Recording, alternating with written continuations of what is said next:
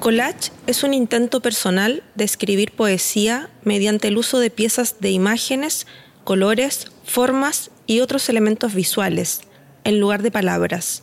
Empleo materiales antiguos y busco lo olvidado, lo abandonado y lo que ha perdido su sentido. Busco los detalles que se pasaron por alto, los reinterpreto y me esfuerzo por darle un significado más profundo a las pequeñas cosas. En este proceso, la coincidencia y la intuición juegan un papel importante, que es otra de las razones por las que el collage me atrae tanto. Cuando estoy creando collage, entro en un estado de flujo o hiperconcentración donde mi mente está en silencio y solo importa la experiencia en el momento presente. Jill van den Heide, artista neerlandesa.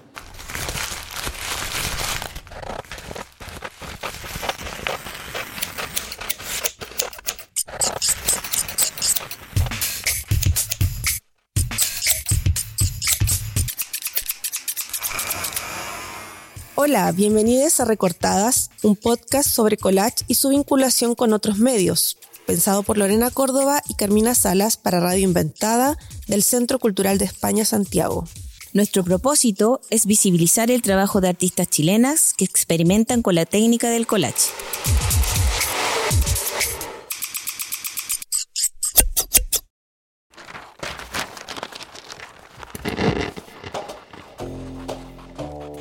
Hoy tenemos una súper invitada, a quien admiramos mucho y nos halaga que haya aceptado venir a conversar con nosotras. Bienvenida, Leonor Pérez. Nacida en Santiago de Chile en 1973, estudió licenciatura en arte y pedagogía en artes plásticas en la Universidad Católica de Chile. Fue profesora de niños, niñas y jóvenes por algunos años hasta que decidió dedicarse completamente a la ilustración. Se fue a México para estudiar la disciplina en Casa del Libro de la UNAM y en marzo del 2023 obtuvo el grado de Magíster en Educación, mención Creatividad, Innovación y Pedagogía por la Universidad Finisterra de Santiago.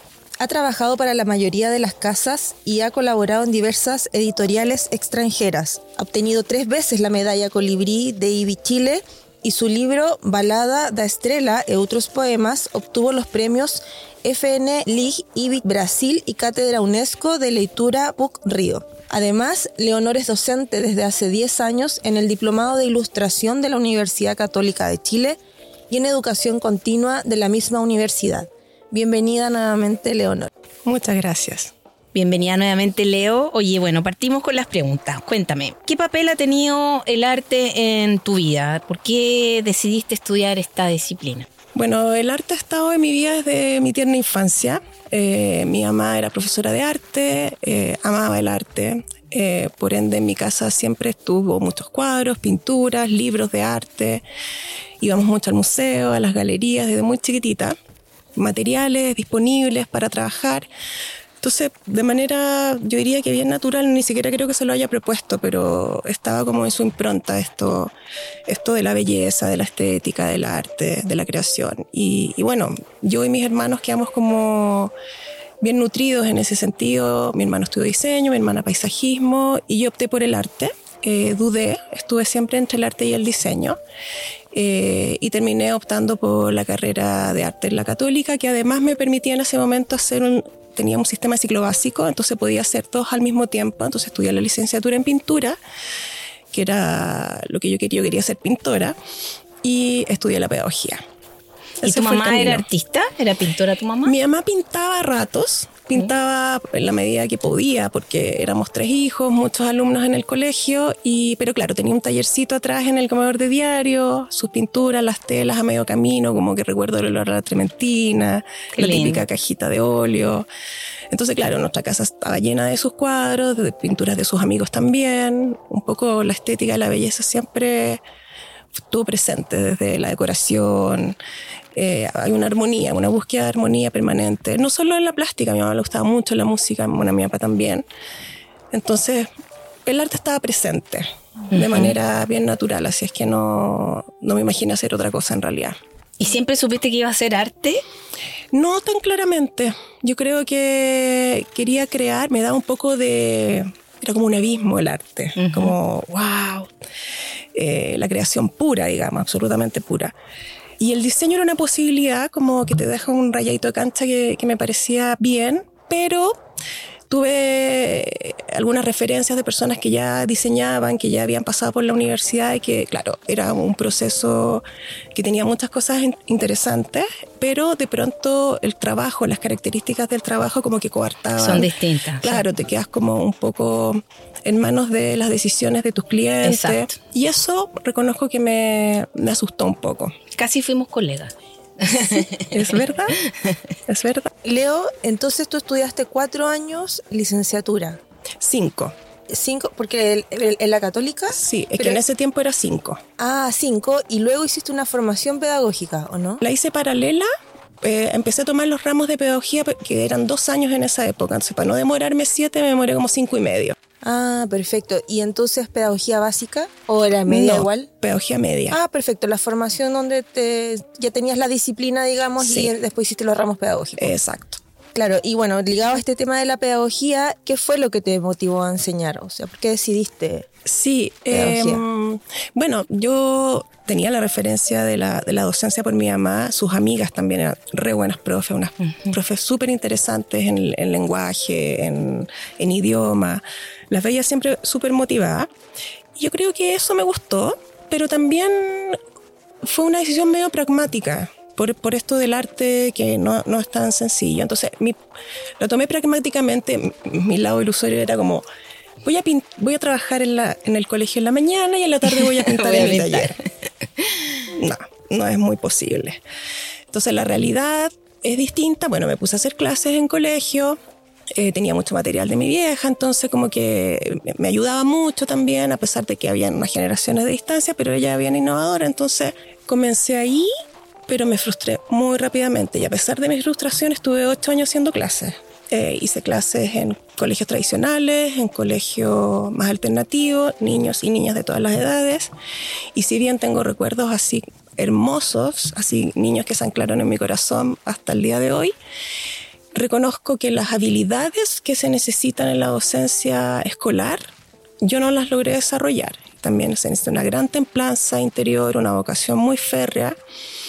Y claro, uno lidia mucho con otras cosas cuando estás educando niños y niñas. No, no estás enseñando todo solamente tu disciplina, lo que es- se, se cruzan temas con una formación más amplia. Entonces, de pronto me veía muy lidiando con, con disciplina, con, con orden, con ciertas Claro. cosas que el colegio te pide. Entonces, al final estaba como en un traje apretado que no era mío y decidí salirme. Tomé la decisión de seguir explorando otro camino para mí. Pero en realidad esa fue la primera patita de, la, educación, porque en la segunda patita, que es en la que estoy ahora, me sorprendí profundamente porque, claro, en un espacio distinto, con adultos que quieren seguir perfeccionándose, como sucede en educación continua, es muy diferente. Entonces, cuando yo dejé la educación en el, esto haber sido como el 2004, 2005, por ahí, cuando dejé el colegio, estaba como buscando, buscando, buscando, y estaba este grupo Siete Rayas, como la ilustración li- literaria un poco más contemporánea, y fue como, wow, parece que esto, como que aquí reúne arte y diseño, es como una, la ilustración tiene eso, como que estas dos cosas que siempre habitaron en mí, las dos almas. Entonces me dediqué a la ilustración y empecé a trabajar y después de unos años de experiencia me invitaron a trabajar en el diplomado de ilustración de la Católica en diseño. Duró re poquito ese diplomado y después me invitaron al de la Escuela de Arte, que es donde estoy ahora. Enseñar a adultos una disciplina que me gusta mucho, donde me siento hábil, donde siento que sé. Eh, ha sido una experiencia muy distinta. Es muy completo el proceso de hacer algo uno, tu oficio, entenderlo, transmitirlo.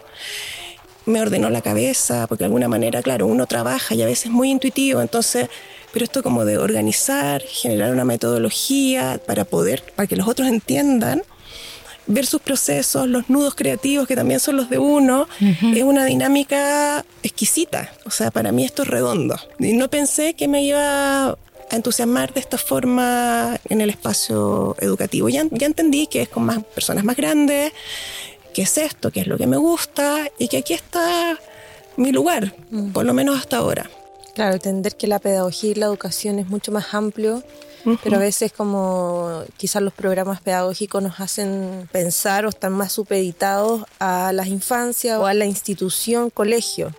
Y claro, salir del sistema, pero migrar hacia otro sector educativo claramente son como descubrimientos eh, innecesarios. Yo también creo como que se sepa en las escuelas de educación, porque también se nos ha dicho como que la educación de adultos como si fuera, no sé, planes vespertinos, como que uno también tiene ciertos estereotipos y claro, lo que tú haces hoy al parecer es algo muy diferente, también como más especializado y con personas muy como automotivadas, ¿no? Que entran a ese diplomado a especializarse. Es que la educación continua está pegando muy fuerte en todas las disciplinas hace muchos años. Lo pide el mundo como está, es como especializarte, descubrir, tomar otras disciplinas que nutran la tuya. Entonces ya es un permanente esto de estudiar y, y seguir explorando, digamos, el conocimiento. Entonces tengo la impresión de que la, de que la educación continua en todas las universidades es muy potente.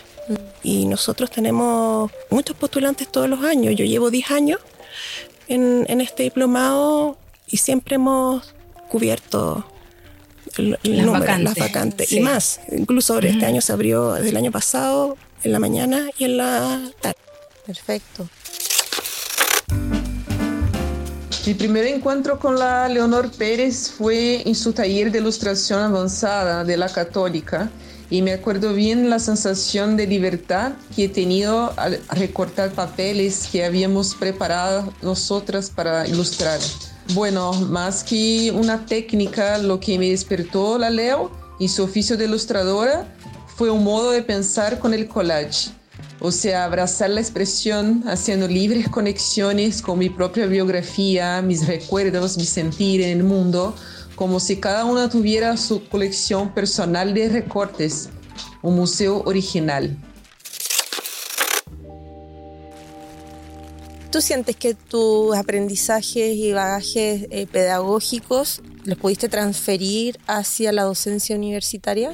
Porque no todos los profes, me imagino que hacen clases en estos diplomados, han tenido formación pedagógica. En tu caso que la tuviste, ¿Crees que eso igual fue un plus para lo que haces ahí como docente? Yo creo que sí, sí.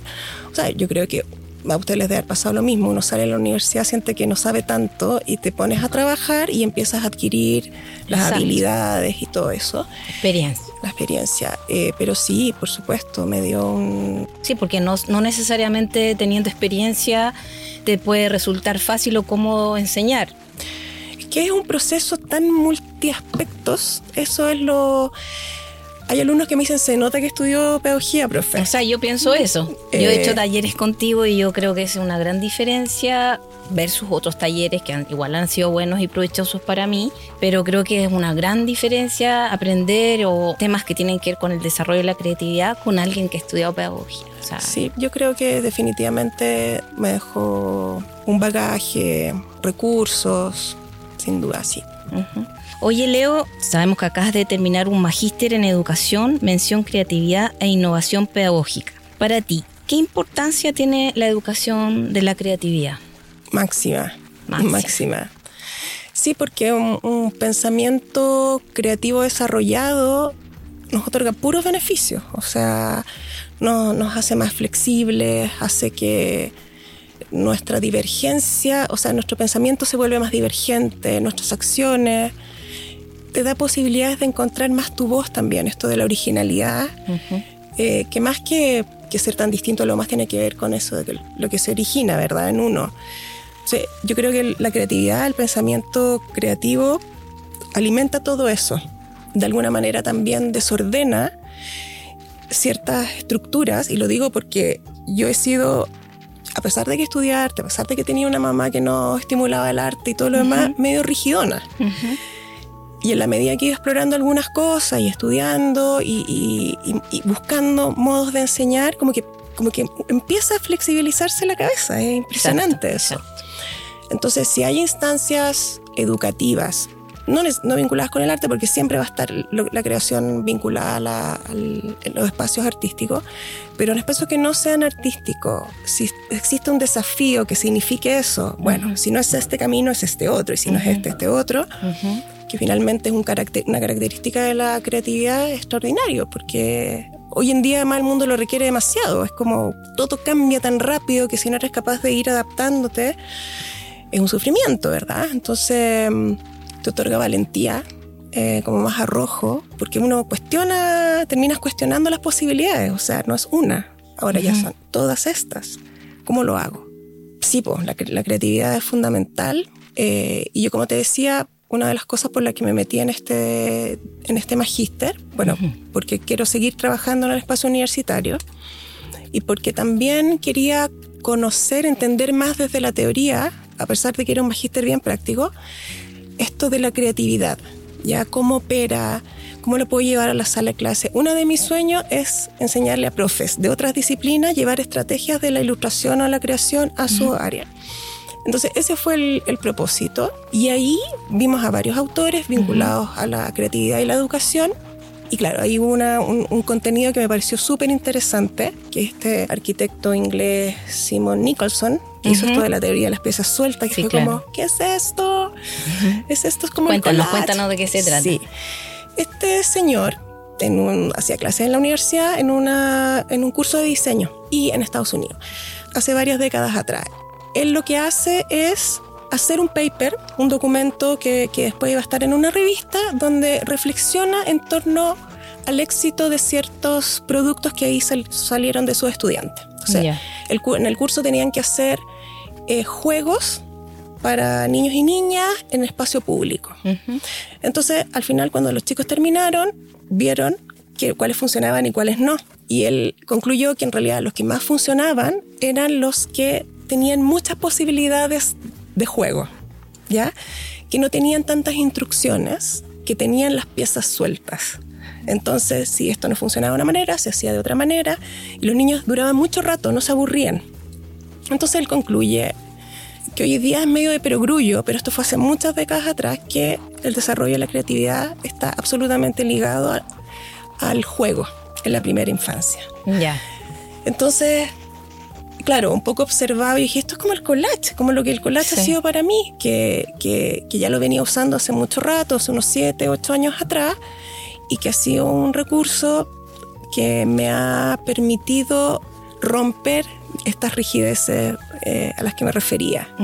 Porque, y es, y es, muy eso, es muy juego. Entonces tú tienes ahí todas tus piezas sueltas y empiezas con tu combinatoria y empiezas a mover una cosa para un lado y para el otro. Y lo mismo, puesto de otra forma, te lleva a otro concepto. Entonces, em, claro, ahí hice como una especie de clic y finalmente mi, mi, proyecto final tenía un poco que ver con eso. Esto de la teoría de las piezas sueltas, el collage y cómo llevarlo a la sala de clase. Qué maravilla escucharte, Leo. Gracias. Claro, entonces orientaste tu trabajo hacia algo más como integrativo y multidisciplinario, ¿no? Sí. Es multidisciplinario porque eso viene ahí, viene un poco de la arquitectura y eso. No sé cuánto pueda ampliar. Todavía estoy como ahí, como, como amasando. Lo mío era pensando en, en el desarrollo de la metáfora, principalmente en el espacio de la el espacio de la enseñanza y la ilustración. Pero, según yo, creo que, que haciéndole algunas modificaciones se puede extender. Se podría extender perfectamente. Sí, de todas maneras. El año pasado acá en el mismo centro cultural trajo una profesora de España, que ya no recuerdo su nombre, a dar un taller que tenía que ver un poco con, si tenía collage, tenía también temas metafóricos y los invitados éramos, yo como también soy profesora eh, de, de profesión y estoy inscrita en esta lista, me, me llegó el correo y vine y fue una actividad súper interesante y ella, claro, había implementado un estudio similar en algunas ciudades españolas, en algunas escuelas, y en este grupo había profe de todas las, las áreas. Y fue tremendamente interesante cómo iba surgiendo porque en realidad trabajaba, creo que trabajábamos con algunos textos y teníamos que ir como sacándole pedacitos, que yo también lo tomé de ahí después como algo más poético, y construyendo otros textos a partir del que ya había. Entonces, en realidad, si bien es algo que surgía, eh, me, parece que ella también venía al mundo del arte, eh, se podía aplicar a otras disciplinas porque ese tipo de actividad, o, no sé si tiene que ver con una inteligencia en particular, no es de una sola disciplina. En el fondo es como una metodología en realidad de aprendizaje. Y fue súper interesante el feedback que recibió de parte del grupo, de los otros profes que estaban, como que se les iba ocurriendo a ellos cómo implementarnos en clases de química, en clases de matemática. Eh, y de todas las edades también, o sea, habían profes de básica, profes de media. Bueno, la jornada del Centro Cultural a la que nos invitaron el año pasado eh, se llamaba Comparte y Crea Educación, impartida por la docente e investigadora española Fanny Figueras. Y ella compartió en esta jornada su experiencia en el Instituto Brogui. Y ahí mostró cómo de forma, o sea, con esta metodología proveniente del arte, cómo se podían hacer trabajos interdisciplinarios en diversas asignaturas. Y esa fue la actividad que nos hizo ser los profes, que éramos de distintas disciplinas y de distintas también niveles y fue genial, o sea, el feedback que ella recibió fue bastante eh, positivo.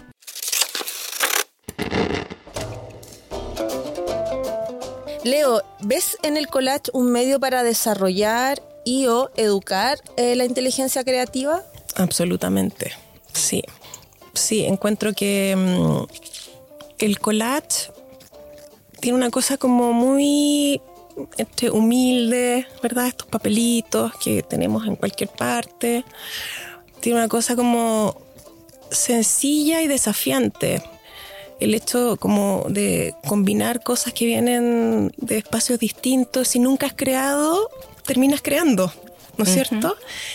Entonces yo creo que le quita el miedo a la creación que puedan tener algunas personas y en ese sentido eh, es muy gratificante para alguien que no está vinculado a esto llegar a algo, llegar a puerto.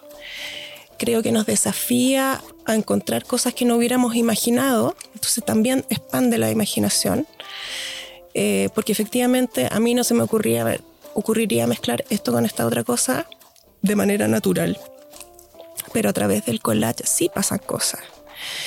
Incluso puede activar procesos creativos vinculados a, otra, a otros si no te interesa el collage como materialidad, pero partir ahí con estos juegos de palabras o entre imágenes y formas, residuos de papel, se puede activar de pronto hacia otro lado, si es que es otra la materialidad que estás buscando para comunicar algo. Entonces yo creo que tiene muchos beneficios y un poco lo que decía sobre las teorías de las piezas sueltas, es como de nunca acabar. Tiene una cosa que es de nunca acabar y que me encanta por eso. Claro, y por ende esto de nunca acabar eh, puede mantener eh, alta la motivación, porque siempre vas encontrando como nuevos caminos. Sí. Así algo que no es monótono. Absolutamente. Yo cuando empecé a incorporar el collage, yo venía trabajando como en mis libretas con arte abierta. Eh, y ponía un poquito de papelitos ahí como, como que no quiere la cosa en algún libro, por encargo, en, en, algo de mi trabajo. Pero de repente me tuve un taller de arte terapia y en arte terapia no importa el resultado, solo importa el proceso que el inconsciente habla. Entonces, e-, ese juego libre de, combinatoria eh, me hizo poner más el acento en los procesos que en el resultado. Yo creo que una de las cosas que cuarta la creatividad es como cuando tienes una expectativa, cuando tienes un editor, cuando tienes a otro que está esperando un resultado. Entonces, tiene algo de proceso permanente. que es muy rico para la creatividad, que es muy rico. Entonces, de hecho, hay un libro que hice que, es el, mi cuaderno de haiku con la María José Ferrada, que la José me dice, mira Leo, este es un cuaderno donde uno, las personas que lo tengan van a dibujar, van a escribir, entonces no tiene que quedar tan lindo, no tiene que quedar perfecto, tiene que quedar como un proceso, porque ya había visto mis croqueras, entonces, como eso, como tu croquera. Entonces fue tan liberador hacer ese libro, más que los anteriores, los otros que tengo mucho cariño a muchos de ellos, pero los procesos eran así como, uy, como unos partos difíciles. Y acá fue como trabajar con papelitos sobre otros papelitos y si la cosa no resultaba partía de nuevo, no tenía que volver a hacer una tremenda obra.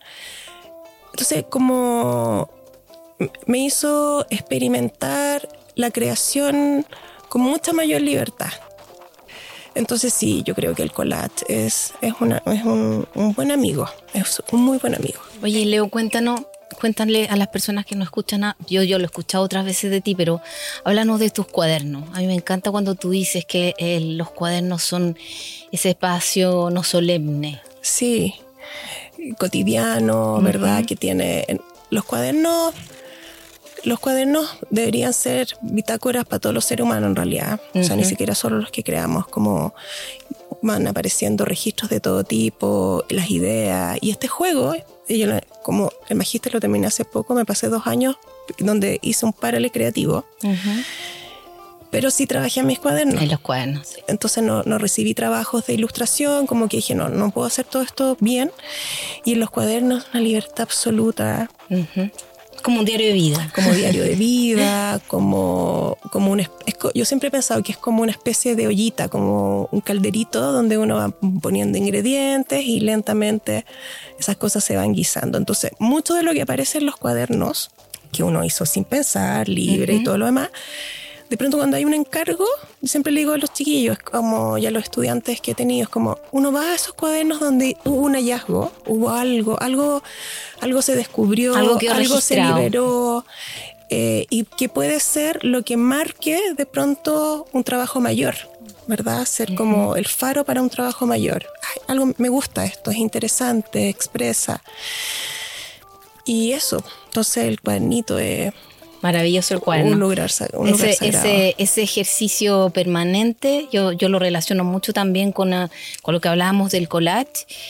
El pensamiento permanente que te va produciendo cuando estás collageando, que partes una cosa y otra y otra y otra y otra, que vaya quedando registrado en ese cuaderno. Y como tú bien dices, eh, luego cuando te enfrentas a otro tipo de trabajo, como que el ejercicio ya está. Es como, es como un desarrollo casi como hacer gimnasia en el fondo, como tener el cuerpo o la mente eh, desarrollada de alguna forma para cuando te enfrentas a otro tipo de desafíos.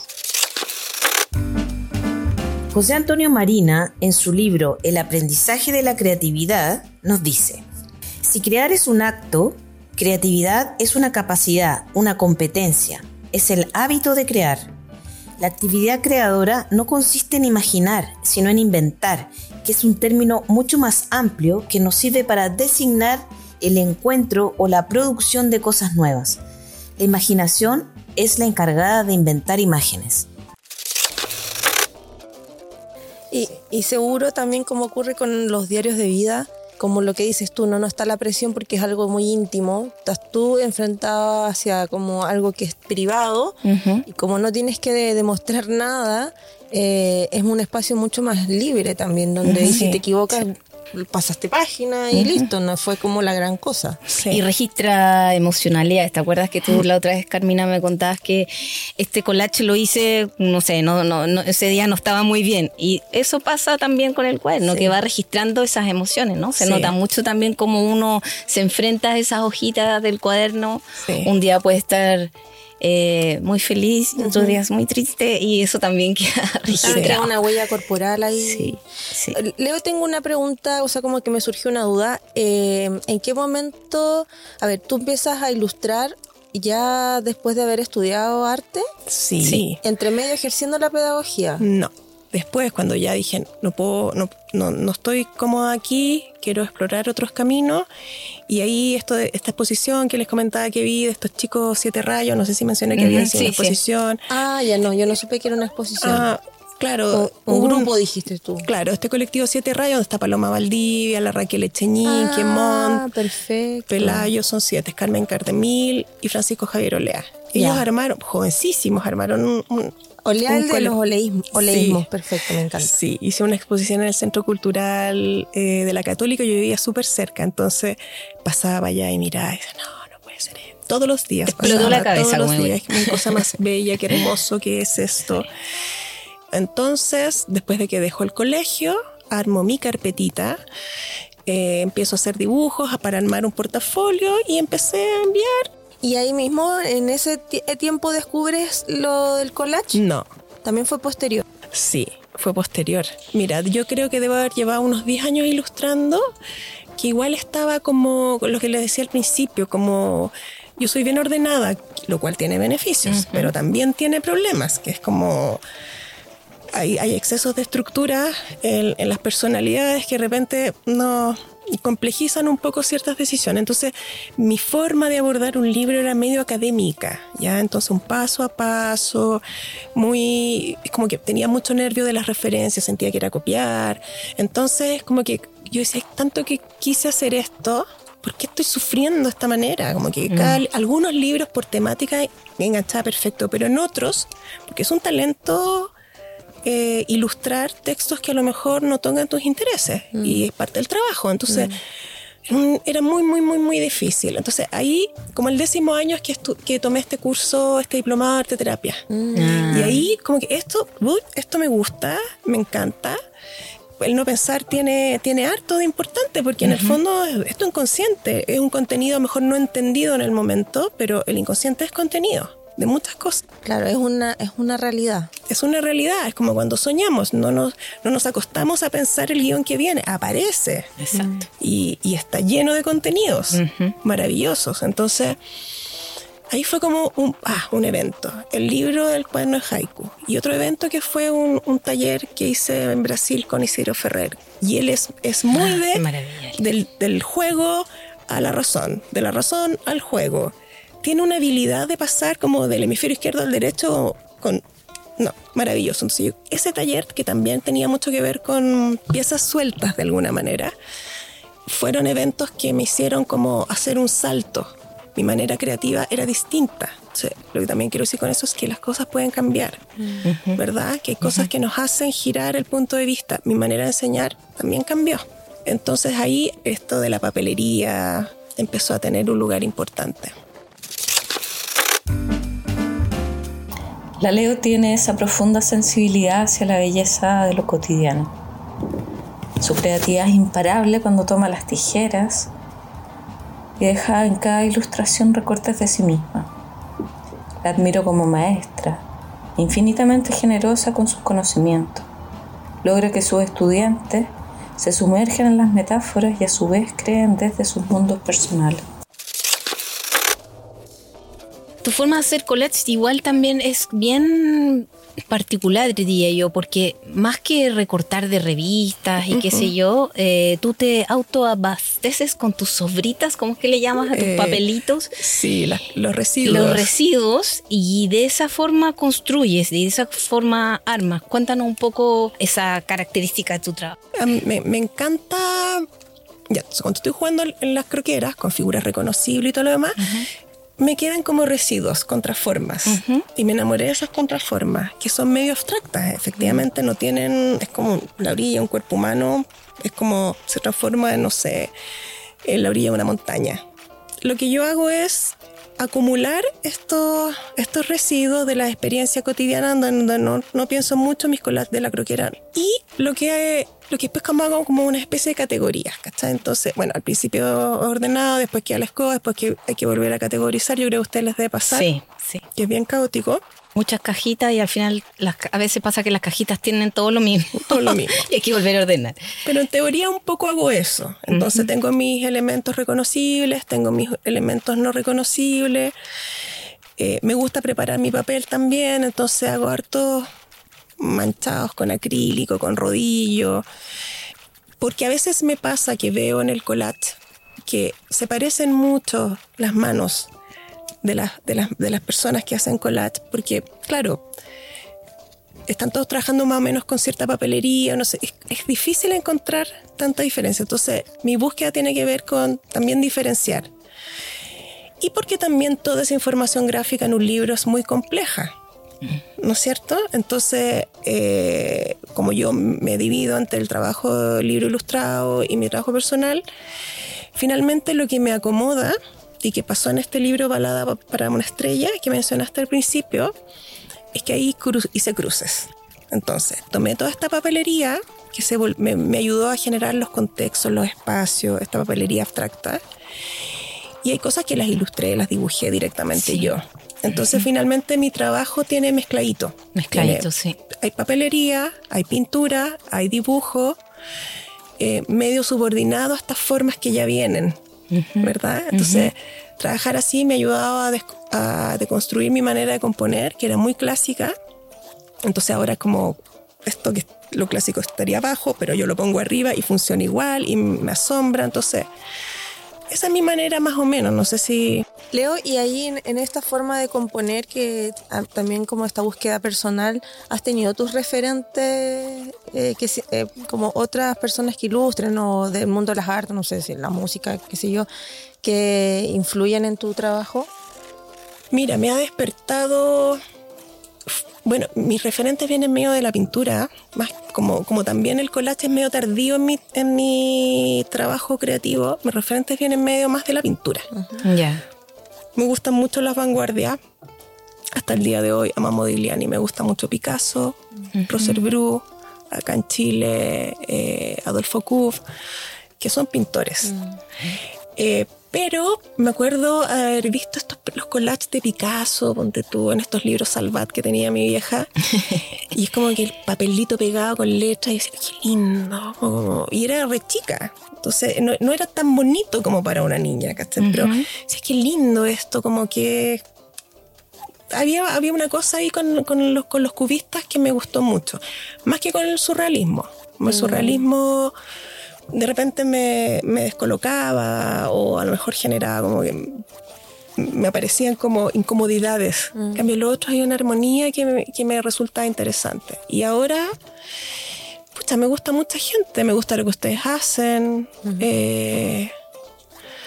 Me gusta mucho el trabajo con objetos también, como que me gustaría explorar. Mi taller es chiquitito, lo tengo en mi casa y es muy pequeño, entonces tengo problemas con el acumulamiento, entonces como que no entra más.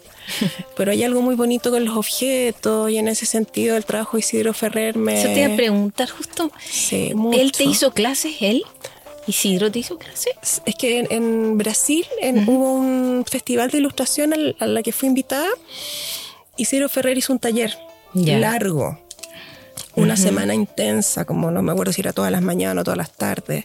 Y además, él llegó antes al, a este festival y yo también, tuvimos mucho tiempo de conversar, de ver los procesos. Yo soy gran admiradora de él también. No, fascinante. Fascinante. Fascinante, porque comprende muy bien las etapas del proceso creativo, comprende muy bien cómo funciona un material, cómo funciona otro, lo que tiene que decir. Es muy culto, hay un bagaje cultural enorme. Y claro, también es como, como mezcla esta cosa tan, tan bien lograda, adulta, con una cosa medio infantil. Entonces, como. Medio poético también. Medio poético, total. Entonces, mm, ese taller. Crítico también. Sí. tiene todas, sí. No, absolutamente.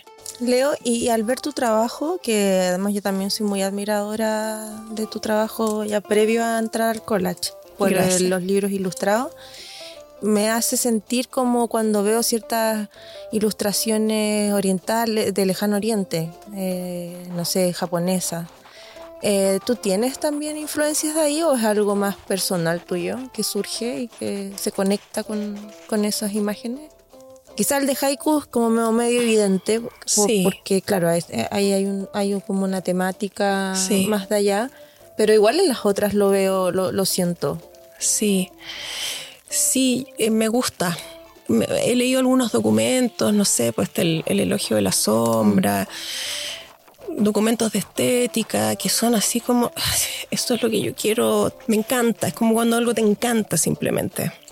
Y claro, haber trabajado con, en este libro de haiku, haberme puesto a buscar más material y leer, porque uno cuando tiene un proyecto como que va incorporando también contenidos, investigaciones, fue como, wow, esto está esto está interesantísimo. Eh, y por otro lado, mi lo que a mí me pasa un poco con, con esto, con la cultura visual, como lo que nos rodea visualmente, es que tengo, me, me agobia.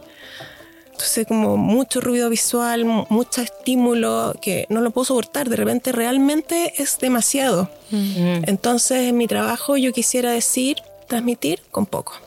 O sea, no seguir generando más ruidanga. Es como, ojalá que alguien que se encuentra con esto le pasen cosas a nivel como de, tranquilidad, un espacio como de sosiego. Y entonces en esto de ir buscando espacios de silencio, de tranquilidad o, de menos saturación, ¿cómo es tu rutina creativa? ¿Tienes una forma de crear ese ambiente o no? Mi rutina creativa, bueno, ahora estoy muy haciendo muchas cosas. Estoy haciendo clases, entonces, claro, el espacio para crear antes era como todo el día, todos los días. tengo que generar una cierta calma.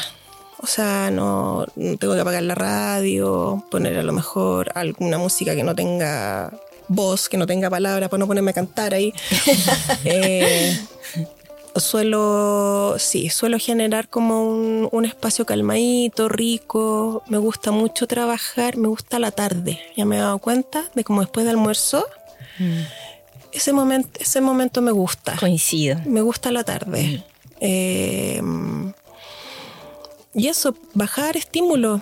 Bajar estímulos, principalmente.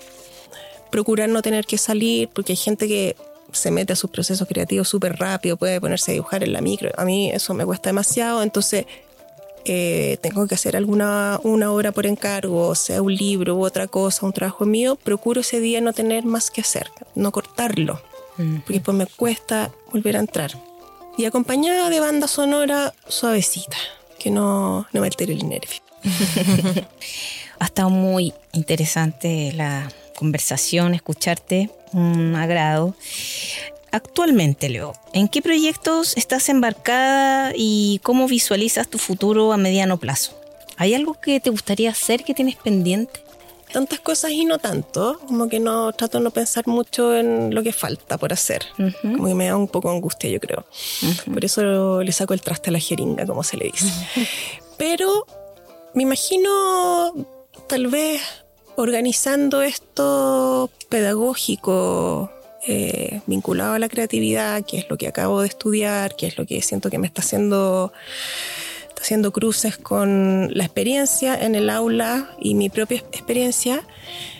Estoy con ganas de, ya tengo un poco esbozado, me imagino libros, me imagino libros, no libros que puedan servir no solo para, la- para el colegio, que pueda cualquier persona que quiera explorar su creatividad y encontrar nuevos recursos, les pueda servir. Es como hacer el libro que a mí me gusta, es, es como da- darse ese gusto. Ahora, estoy muy esbozándolo, necesita de otras cosas, necesita de casa editorial, anda a saber lo que pasa con eso. Pero de alguna manera como darle una sistematicidad a, a estas cosas que he aprendido desde la experiencia y desde la teoría. Que son como piezas sueltas, ¿o Que ¿no? son como piezas sueltas. Eso me tiene con, con harto entusiasmo. Que lo veo, lo veo así como... Yo también lo veo. Así que bueno, un aviso de- a las casas editoriales que la Leo quiere hacer un Sí, libro. y día, bueno, a propósito de que el fin de semana fui a la Furia del Libro, que, la, que me encanta, eh, se están haciendo demasiadas cosas eh, experimentales y cada día hay más editoriales también eh, acogiendo esos proyectos, Sí. dándole espacio. Sí, Eh, yo es realmente salí como full así también como quiero hacer fanzine, eh, no sé qué, libro, acordeón, como que había demasiado estímulo Sí. y todo muy interesante. Sí. Y yo creo que quizás las personas que te siguen deben estar esperando también ese libro, ¿no? Sí. Un, no sé, pero en el fondo, bueno, una referencia para eso es Bruno Munari, que es este arquitecto, Ah, loco, diseñador, juguetón. como-. Bruno Munari es esto de llevar sus metodologías que exploró en, en- en su, en el aula, a través de sus hijos, viéndolos cómo trabajaban, cómo jugaban con las cosas, con sus, estos libros raros. Todo eso que, él- que él, en el fondo es como un gran observador de su propio trabajo, de lo que pasa en estos, con estos diseños que hace, los pone y ahí la gente... ¿Amores de Munari? Amor, uno que de una niñita que es como huérfana y que el libro lo vas abriendo y tiene distintas... No estoy segura. ¿No? estoy segura. Tiene muchos libros, los libros ilegibles, que son como, no tienen palabras, tienen unos cortes extraños, unas Sí. formas locas. Bueno, y ahí cada uno camina y, y- y- Lo lee como, Lo lee como quiera. Como quiera. Y así otras cosas. Hay algo de eso que me motiva mucho. Como, entretenido. sí, como el cruce. ¿Y la pedagogía siempre? ¿Siempre quieres estar sí, ahí? no quisiera llenarme de clases porque es harta energía. Sí. Eh, es una energía muy rica que entra, pero también es una energía muy grande la que sale. Entonces, para mí lo ideal es mixturar Ya. entre lo creativo, que creo que por ahora va a estar este libro, ahora ya necesito bajarlo, y, mm, y el trabajo docente. ¿Y libros nuevos de encargo? De... Voy a hacer una cosa para Brasil ahora. Ah, mira. En un mes más. Eh, eh, es para una novela. En realidad lleva pocas ilustraciones y una Mm. portada. Ya. Texto muy bonito que me escribió la escritora. Leo, bueno. ¿y has, has pensado en hacer talleres? Porque ya sabemos que estás en el diplomado de ilustración, también en educación continua con cursos, ¿verdad? Más, más breve, pero para quien quisiera tomar un- algo más corto contigo, talleres chiquititos, ¿haces? ¿O piensas hacer? Hice, dejé de hacer. y sí, me tengo que disciplinar en organizarme porque en realidad ahora también estoy en el Arcos. Ah, sí, sí, sí, he visto algo de Con, eso. sí, estoy en pregrado. Muy Pero al- lo- estoy pensando en la gente que viene, que viene, que se acerca al collage, no sé, como yo, por ejemplo, que no- Claro. no vengo de ninguna carrera artística ni de diseño y que quisiera algo más pequeño, enfocado solo en collage, pero algo más informal, eh, eh, como no Sí. ligado a un instituto. Lo he pensado, es una posibilidad, lo que pasa es que estoy me corto tiempo. Y, y cuando estoy demasiado sobreestimulada de actividades, como que siento que no lo paso muy bien ni que las cosas quedan tan bien. Pero, pero sí, es algo que, que ronda. Hice talleres un buen tiempo eh, antes de entrar a la U, o paralelo creo, y fue rico, interesante. ¿Y en Arcos, eh, para qué carrera es? ¿Ilustración? Ah, perfecto. Pero en el fondo son para los alumnos que están en el pregrado. sí, ahí. es el pregrado.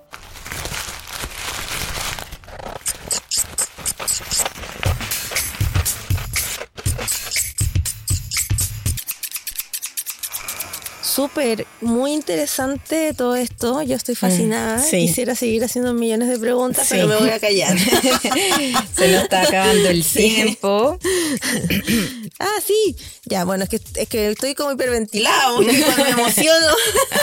Entonces se me van olvidando las cosas. Eh, ya, bueno, para finalizar te queremos invitar a un juego que claramente es menos divertido que el de las piezas Sí. sueltas. Es muy obvio, pero- Es muy obvio, pero... Y todos saben que es fome, pero nos, a nosotras nos gusta, no sé por qué. La idea es que respondas algunas... Bueno, te vamos a hacer algunas preguntas que tienen dos opciones, entonces que tú respondas según tus preferencias sin pensarlo tanto. Sí. Como esta rápida. primera pregunta que es tijera o bisturí. Tijera, ¿Fotografía a color o en blanco y negro? blanco y negro, Corte o rasgado. corte, ¿Collage digital o análogo? análogo, Revistas de ediciones antiguas o modernas. antiguas, ¿Romper un libro o imprimir imágenes? Ay, qué difícil. romper un libro. ¿Sí? Sí. Mira, pensé. No rompería todos mis libros. Lo que pasa es que si estás con libros. libros viejos que tienen miles de años, que no, Hoja oxidada. hoja oxidada, no tengo problema. Prefiero que se transformen en obra a que Claro. sigan. Ahí. Pero obviamente que no voy a romper mi libro de Adolfo Kuff para. Claro, Claro eso- que esos no. que valen como Sí. 50 No, lucas. No, No, no, por supuesto que por no. supuesto que no. Perfecto. Oye, qué interesante todo. Eh, ha sido maravilloso compartir aspectos de tu vida, de tu trayectoria como artista, como profesor y colajista. Así que muchas gracias por haber aceptado Sí, esta, gracias, invitación. Leo. Un honor. Sí, un honor. Y para quienes te quieran encontrar, eh, quieran buscar tu trabajo, ¿dónde lo pueden hacer? Eh, ¿Tienes página web, tu red Redes social? sociales. Redes sociales.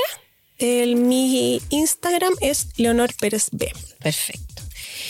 Oye, bueno, y para finalizar, te queremos hacer un regalito. Gracias a nuestro adorable auspiciador, la librería La Tala, que yo sé que tú conoces muy bien, que bueno, consiste en una tabla de corte tamaño A3, un bloc de papel algodón Hanemule de 220 gramos y un bisturí de precisión. Agradecemos a la librería por apoyar este proyecto. Yo las adoro, esas chiquillas. Sí, son una maravilla. No solo llega a la comunidad de colajistas, sino que a todo público que se interese por el arte pueden encontrar estos y otros materiales en las sucursales de Avenida Nueva de Lyon 152, en el Campus Oriente, donde la Leo es frecuente, es cliente frecuente, y lo contador de la Universidad Católica. Maravilloso. Espero que te guste mucho. Bueno, nuevamente gracias a la Tala que se puso con esos hermosos regalos para nuestros invitados y por apoyar nuestro proyecto. Y gracias a ti por haber estado. Muchas gracias, a Leo. ustedes, pues chicas, qué cosa más entretenida este encuentro. Ya, pues, o sea, hasta la próxima. Hasta la otra. Porque te vamos a considerar en todo. Oye, el honor ha sido mío que me hayan invitado. No, muchas gracias, Gracias, Leo. Leo.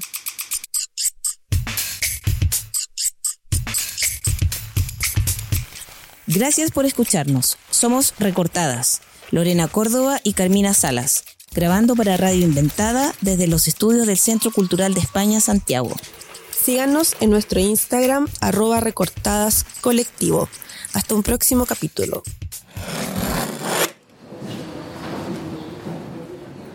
¿Sabes quién es Isidro Ferrer? Isidro Ferrer es un ilustrador y diseñador gráfico español formado en arte dramático. Nació en Madrid en 1963. Ha trabajado principalmente en diseño editorial, cartelismo e ilustración. A lo largo de su trayectoria, sus diseños han recibido importantes premios y galardones. Según el sitio web de Doméstica, para muchos es un poeta cuyo lenguaje son las imágenes, donde la poesía es el andamio de su producción. Su pasión es contar cosas, una historia, un cuento o una poesía. Su lenguaje visual es el de la narrativa. Ferrer utiliza el diseño como un modo de contar historias, sin dejar de lado su amor por el teatro. Las opiniones vertidas en este programa son de exclusiva responsabilidad de quienes las emiten y no representan necesariamente el pensamiento de Radio Inventada ni el Centro Cultural de España en Santiago. Recortadas es una producción de Radio Inventada en el Centro Cultural de España en Santiago de Chile. Editor general Joaquín Jiménez Salvador. Postproducción Fabián Flores Corbalán. Todos los derechos reservados.